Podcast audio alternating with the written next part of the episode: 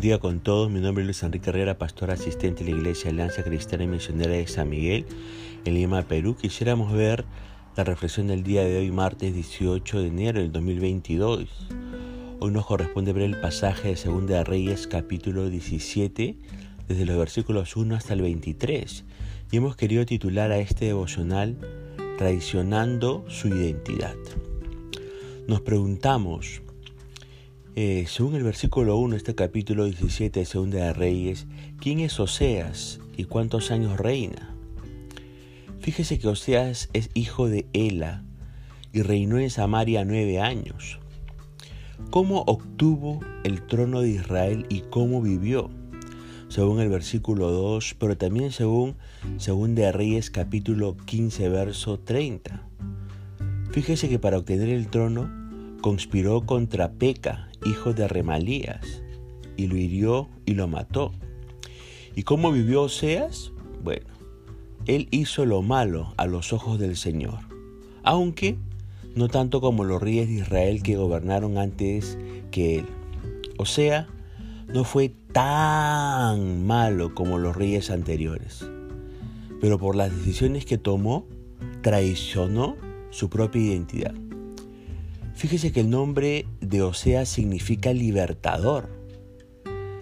Les dije que era hijo de Ela, y Ela, ese nombre significa roble. Sin embargo, por sus malas elecciones y decisiones, el que nació para ser libertador de otros terminó siendo esclavo y siervo. Basado en el versículo 3, ¿de quién se vuelve sirviente Oseas? Fíjese que se vuelve sirviente de Salmanasar, rey de Asiria. ¿Entiende? No fue solo un error, no fue solo una mala decisión o la calentura del momento. No. Usted sabe que todos cometemos errores. Todos en algún momento tomamos una mala decisión. Pero Oseas tomó muchas malas decisiones y eligió un estilo de vida sin Dios que lo llevó a traicionar su identidad y a negar el propósito por el cual había nacido. Su padre Ela, ese nombre dijimos que significa el roble. En otras palabras, este, este Ela había nacido para qué? Para que sea, para que haya permanencia, durabilidad, firmeza, ¿no? Entonces, su padre Ela, el roble, eh, marcó a Oseas, poniéndole el nombre como libertador, salvador de otros. Y wow, esta es una alta identidad, este es un alto propósito. Oseas podía marcar la diferencia. Él podía ser lo que ninguno de los reyes anteriores había sido. Podía cambiar la historia. Pero Oseas negó y traicionó su identidad y eligió lo que no era el propósito de su vida. Eligió el camino fácil de los reyes de Israel. Se hizo conspirador y se convirtió en asesino. Fíjese que es más fácil hacer lo malo que lo bueno. Es más fácil el pecado que la santidad. Ahora, fíjese, ¿ah? obtiene el trono a precio de sangre y con rapidez, muy rápidamente. Y para conservar el poder, ¿qué es lo que hace? Se hace siervo del rey de Asiria. Entonces, creyéndose fuerte y seguro, empieza a jugar a dos puntas. Coquetea con el rey de Asiria y coquetea con el rey de Egipto. Nos preguntamos, según los versículos 4 al 6, ¿qué hace el rey de Asiria con él cuando descubre su traición? Dice el texto bíblico que cuando el rey de Asiria descubrió la traición, Tomó a Oseas por la fuerza y lo metió en la cárcel. Invadió todo el territorio y sitió a la ciudad de Samaria durante tres años. Finalmente, en el año 9 del reinado de Oseas, Samaria cayó y los israelitas fueron desterrados a Asiria. Políticamente hablando, Oseas fue un infiel. ¿Y cómo terminó por su, entre comillas, infidelidad? Terminó en la cárcel. Terminó esclavo y prisionero. Mire, ¿eh? Oseas había nacido para ser libertador. Pero eso no ocurrió. Y junto con Oseas, toda la nación fue llevada en cautividad. Ahora escúcheme por favor ¿ah? lo que le quiero decir. Usted que me escucha tiene un propósito. Usted que me escucha tiene un llamado. Tiene en Dios, si usted es de Cristo, una nueva identidad. Si usted es un hijo de Dios, salvado por, Cristo, tiene una nueva identidad. No se traicione a usted mismo. No tome las decisiones fáciles. Tome las decisiones correctas. No juegue a dos puntas. Defínase por Jesús. Defínase por Jesús. Ahora, todo problema, toda crisis, toda enfermedad tiene causas. En su vida personal, en su familia, en su barrio, en su ciudad o nación, las buenas y las malas cosas que le tocan vivir tienen alguna causa. De algunas de ellas usted es responsable, de otras no, pero las sufre igual. Por ejemplo, usted no es responsable del divorcio de sus padres, pero lo sufre y lo sufre mucho. Usted no es responsable de los problemas económicos en su país, pero lo sufre. En el caso de Israel, las derrotas, el cautiverio y la desaparición final que sufrieron tuvieron varias causas. Y de todas ellas, los únicos responsables fueron ellos mismos. Mire cómo comienza el versículo 7.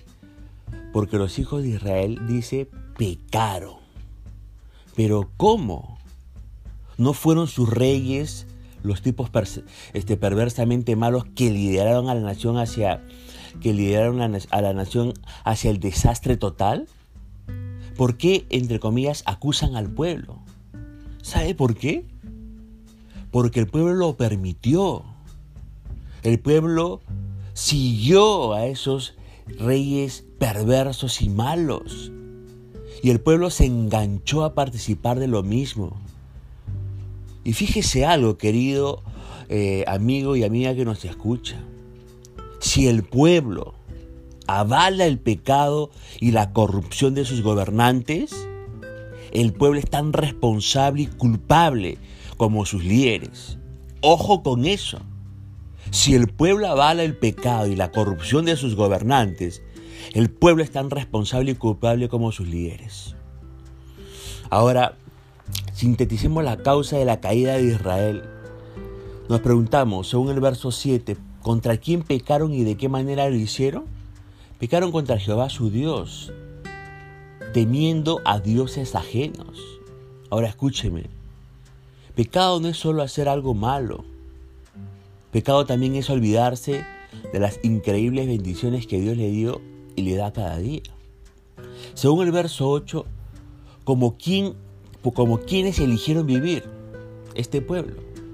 Eligieron vivir según las prácticas de las naciones paganas y de los reyes de Israel. Recuerde esto, por favor. Sus elecciones y decisiones determinan su presente y su futuro. Según el versículo 9 nos preguntamos, ¿qué hacían y practicaban en secreto? Dice ese texto bíblico que hacían cosas no correctas. Pero ¿sabe qué? No existen los secretos con Dios. Todo lo que usted haga en privado, bueno o malo, le afectará y tendrá consecuencias en lo público. Por eso, cuide su intimidad. Cuando esté sola o cuando esté solo, cuando nadie le vea, elija honrar a Jesucristo, por favor. Elija honrar a Jesucristo. Nos preguntamos, basados en los versículos del 10 al 12, ¿en quiénes confiaron y a quiénes adoraron? Confiaron y rindieron culto a ídolos. Ahora, a quien usted adore y ame, determinará cómo vivirá. Sí, Señor.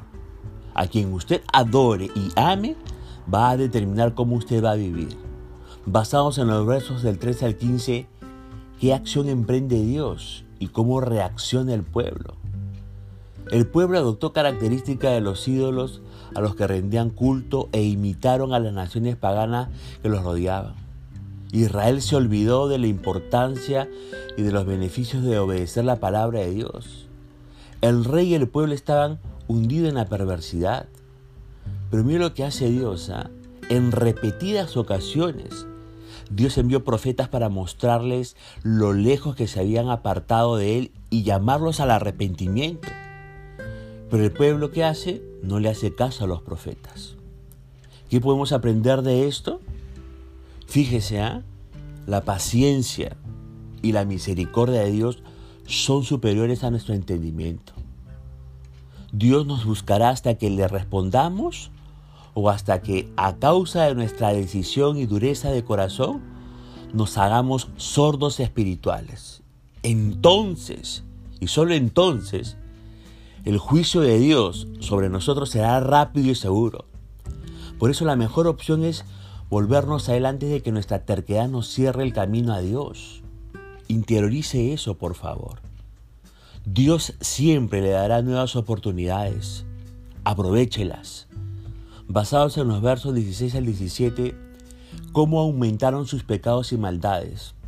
Además de su vida idolátrica, el texto dice que hasta sacrificaron a sus hijos y a sus hijas en el fuego, consultaron con adivinos, practicaron la hechicería y se entregaron por completo al mal. O sea, se metieron aún mucho más al campo del ocultismo. Qué manera tan tonta de echarlo todo a perder. No haga lo mismo. Pero ¿qué decía hacer Dios con ellos según los versículos 18 al 20? Dice el texto bíblico que como el Señor estaba muy enojado con los israelitas, los barrió de su presencia. El Señor rechazó a todos los descendientes de Israel, los castigó entregándolos a sus agresores hasta expulsar a Israel de su presencia. ¿Y cuál es el trágico final por sus propios pecados en los versículos 21 al 23? En consecuencia, los israelitas fueron desterrados y deportados a Siria, tal como los profetas de Dios habían dicho. Con esto, ¿sabe qué? Corroboramos que todo lo que Dios dice se cumple. Ahora, esto es alentador para quienes confían en el Señor y lo obedecen, ya que pueden confiar en sus promesas. Pero esto también es perturbador para quienes rechazan a Dios y lo desobedecen. Las promesas y las advertencias que Dios nos da en su palabra ciertamente se cumplirán. Por ello, viva, ame, disfrute, comparta, decida, sueñe, elija, proyecte, acepte, rechace, ría y llore, pero en todo honre al Señor Jesucristo. Honre al Señor Jesucristo. Y que por favor usted no traicione su identidad. Punto final para el devocional del día de hoy, deseando que la gracia y misericordia del Señor sea sobre su propia vida. Conmigo será Dios mediante hasta el día de mañana. Que el Señor le bendiga.